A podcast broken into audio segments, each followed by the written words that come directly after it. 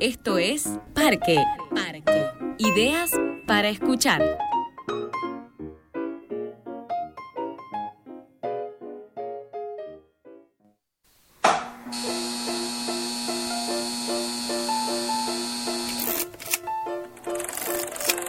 Desde los estudios de Radio Live estamos grabando para Parque Podcast. Ellas dirigen el podcast de conversaciones con directoras de cine de acá de Córdoba o residentes en Córdoba, como la que tengo acá a mi lado. En este caso se llama Verónica Rocha. Hola, Vero. Hola, ¿qué tal? ¿Qué decís? Fue un gusto tenerte acá, Vero. ¿eh? Muchas gracias, igualmente. Aquí conversamos con directoras. Han pasado por aquí Inés Barrio Nuevo, Daniela Goldes, Picho Cortés con las cuales hemos este, dialogado un poquito sobre cómo han hecho sus cortos, sus largos. En tu caso hablamos del largo ferroviarios, que ya tiene unos años, que te llevó otros tantos años de hacer. Sí, sí. Y que te lo produjeron, bueno, dos, dos personas que yo conozco también, que son el Pablo Polanski y el Diego Pillini, ¿verdad? Así es. Contame de la peli, porque es una peli muy importante para vos, vos sos de Cruz del Eje, trata sobre la, la, el vínculo eh, este afectivo, si se quiere, entre la comunidad de, de Cruz del Eje y cómo quedó después del mantel, desmantelamiento de los ferrocarriles en la última dictadura cívico-militar. Sí, sí, el documental cuenta eso y también habla de dos modelos de estados diferentes, usando los ferrocarriles como indicador de esos tipos de estados. Los cuentearon, escúcheme, donde iba, se iba a construir los talleres nuevos, se inauguró la cárcel modelo. Nosotros perdimos esto que era nuestra identidad. Y la respuesta al conflicto, ¿qué es eso? Los ferrocarriles en Cruz del Eje llegan en el siglo XIX, en 1896. Y entonces hay varios tipos de estados desde 1896 hasta la actualidad. Y todas esas acciones estatales se fueron reflejando en el tipo de ferrocarril, los talleres específicamente. O sea, los primeros talleres ferroviarios son de esa época, ¿sí?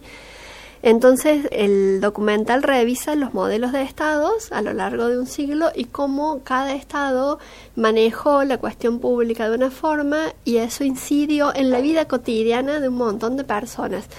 Porque eh, eso afectaba no solo a los trabajadores del taller, sino a todo un conjunto, toda una sociedad que tenía esos talleres ahí en el medio de la ciudad, porque en Cruz del Eje los talleres ferroviarios están en el medio de la ciudad, al frente del centro comercial. Sí. Ahí hay toda una cuestión simbólica, porque fíjate que la, la calle, cuando se ponen los, los talleres, todo el centro se arma al frente del taller, donde, en la puerta de salida sí. de los trabajadores claro. ferroviarios.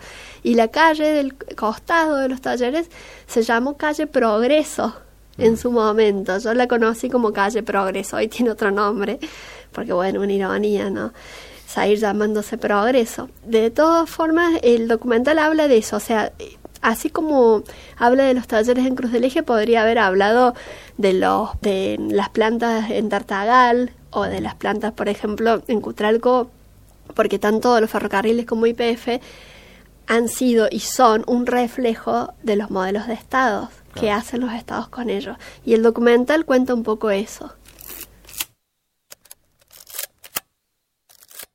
Es el segundo documental que yo hago sobre Cruz del Eje, porque el primero hice sobre la tragedia que no fue y el segundo de la tragedia que fue. Estas son palabras de la Meti Molinari que me decía, mira, el primero era la tragedia que no fue y el segundo que sí, porque el primero eh, fue un documental de escuela, un documental muy querido, que es el documental con el que nosotros terminamos la licenciatura en cine, Ajá. que lo hicimos con la Lu Moreski, con el Pablo Becerra, con la Consus Moaset. Eh, ese documental es sobre una noche en Cruz del Eje que dijeron que se había roto el dique y la ciudad se autoevacuó, se fue corriendo a la loma la ciudad completa. Eh, y en realidad no había pasado nada, era una broma para arruinar un casamiento. Entonces, pero terminó todo de evacuada, terminaron así la... De las pesadas, pesadas la broma, digamos. Sí, terminó el hospital. No lo vi ese documental, ¿de Mira, se puede ver? me enteré que alguien lo subió a YouTube. No sé en qué calidad estará, pero bueno, sí, alguien me dijo que lo había visto ahí. Esa famosa noche del 22 de febrero de 1992, cuando circuló en Cruz del Eje la versión de que el dique se había caído y se armó un desparramo de aquellos. Es evidente que no fue un cuento porque sí. Y bueno, en los pueblos pasan estas cosas, ¿no? Tal vez producto de una broma. El episodio real se dice que fue alguien que quiso hacer una broma, que bueno, que le salió más, a, más de lo que quiso hacer, o sea, no fue su intención. De acuerdo a lo que se comenta que fue... Eh, ese documental Cuando el río suena, eh, bueno, habla un poco de la posverdad también, ¿no? De eso, de, de las versiones y de lo que uno puede y quiere creer.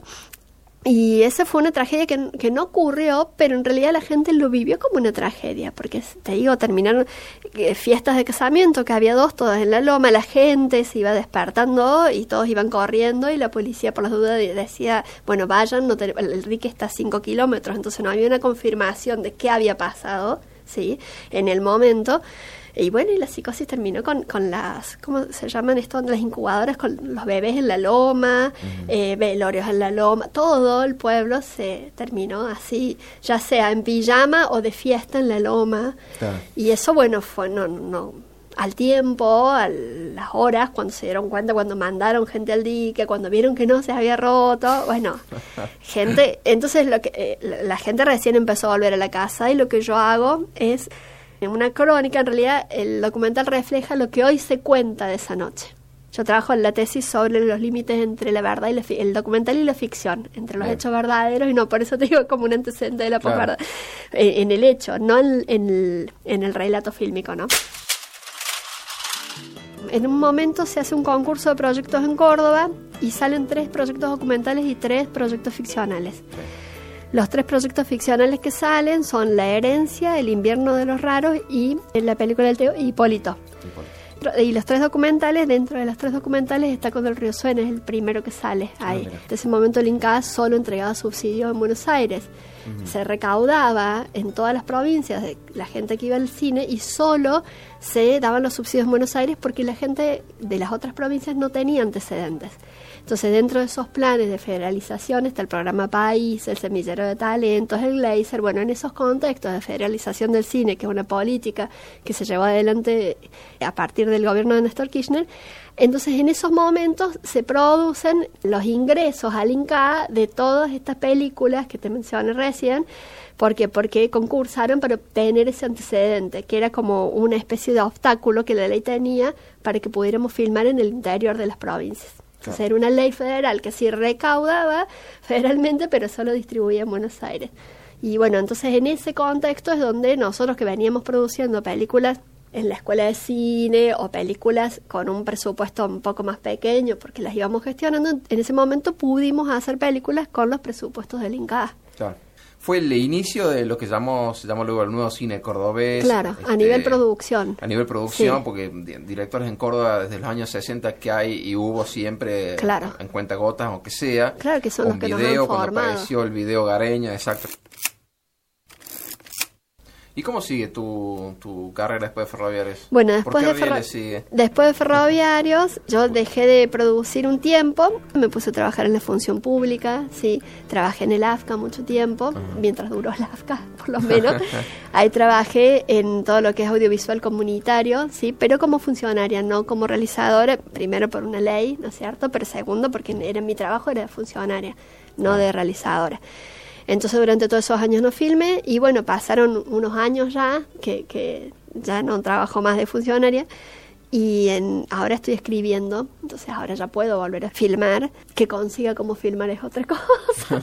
pero sí, estoy, estoy en un proyecto. pero ahora te va a resultar mucho más, más, fácil, me parece, que con ferroviarios, porque en el ambiente del cine, en lo, en lo práctico, en lo técnico, este, en el factor humano también, cada dos años se renueva todo. Sí, sí. Y hoy, digamos, tenés un montón de equipos, sí, gente en sí, todos sí, lados. Sí, claro, sí. Ferroviario es una película del 2011, entonces han pasado, ¿cuántos? Siete años. ¿sí? Claro. La de la tecnología función es otra. y ahora volvés a la realización, Sí, digamos. ¿Cómo se va a llamar bueno. el proyecto? En realidad no tiene nombre, es una ficción, es un policial. Ah.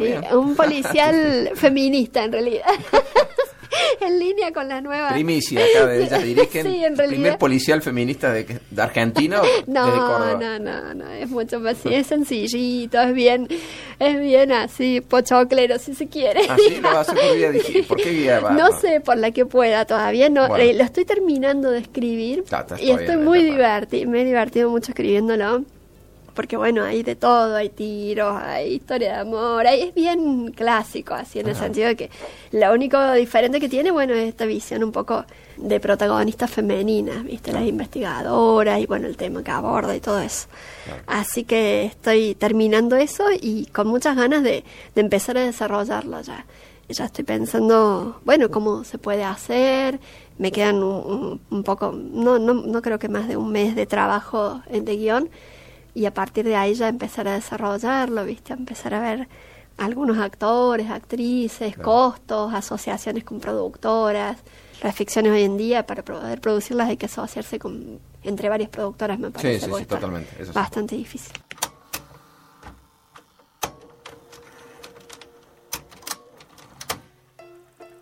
Bueno, Vero, gracias por venir a, conversar acá conmigo, con ellas dirigen. Quería tener tu palabra acá porque lo que está pasando ahora que hay muchas directoras. Vos fuiste una de, ya hace ocho años atrás, una de las primeras directoras de Córdoba que pudo lograr su primer largo a través de una vía del Inca. Así que te felicito, te felicito por la peli también que la vi y me gustó. En su Muchas momento, gracias. hace un montón la vi. Muchas gracias. Anda dando vueltas por ahí, ferroviarios también.